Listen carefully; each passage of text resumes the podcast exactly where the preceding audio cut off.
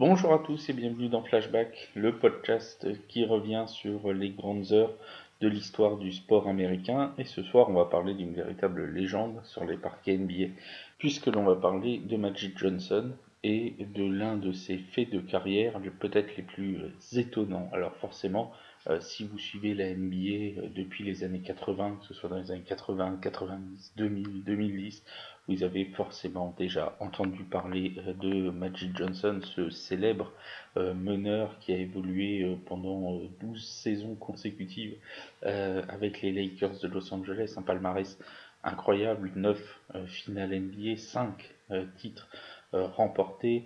C'est l'un des tout meilleurs joueurs que la NBA ait connu. Il a d'ailleurs été élu par ESPN en 1999 comme l'un des 50 plus grands athlètes du XXe euh, siècle.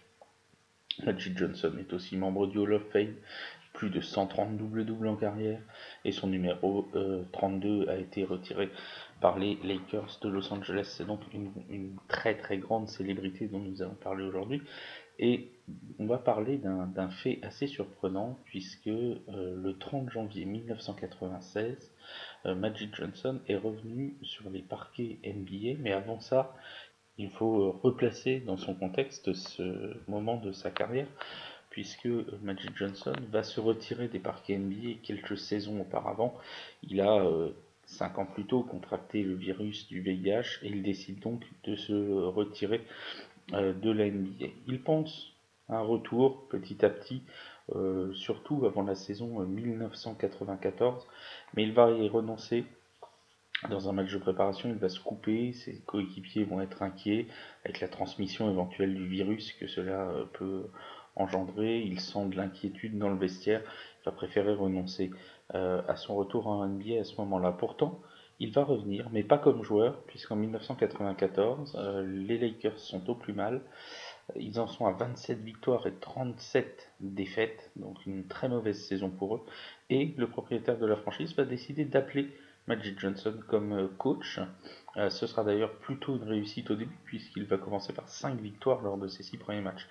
Malheureusement, ensuite, les défaites vont s'enchaîner et il va manquer les playoffs. Euh, ce sera d'ailleurs la première fois que les Lakers n'iront pas en playoffs lors des 18 dernières années, donc un véritable drame dans la Cité des Anges. Il décidera donc finalement de revenir officiellement comme joueur la saison suivante et c'est le 30 janvier 1996, il y a donc 16 ans jour pour jour, que Magic Johnson refoulera à nouveau les parquets NBA près de 5 ans après euh, sa mise à la retraite.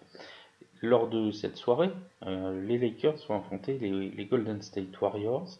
Le poste de meneur est déjà pris par Nick Van Exel et Magic Johnson va donc évoluer principalement comme ailier fort. Il sera placé au début du match sur le banc de touche et en sortie de banc, il va réussir un très bon match puisque euh, il terminera la rencontre avec 19 points, 10 passes et 8 rebonds. Il parviendra même à réussir deux doubles-doubles sur les quatre premières rencontres qu'il va disputer. Il va aider donc les Lakers à retrouver les playoffs cette saison-là. Malheureusement, l'aventure s'arrêtera assez rapidement contre les Rockets de Houston en playoffs. Le retour de Magic Johnson s'accompagne quand même de certaines tensions euh, entre les joueurs à qui il a pris du temps de jeu, euh, d'autres qui pensent qu'il ne devrait pas euh, continuer à jouer, et toutes ces tensions vont avoir raison finalement de la carrière de Magic Johnson qui va décider de se retirer définitivement de la NBA à la fin de cette saison 1996. C'est donc une légende qui quitte les parquets de la NBA à cette occasion. Merci à tous de votre attention. On se retrouve demain pour un nouveau flashback sur The Free Agent.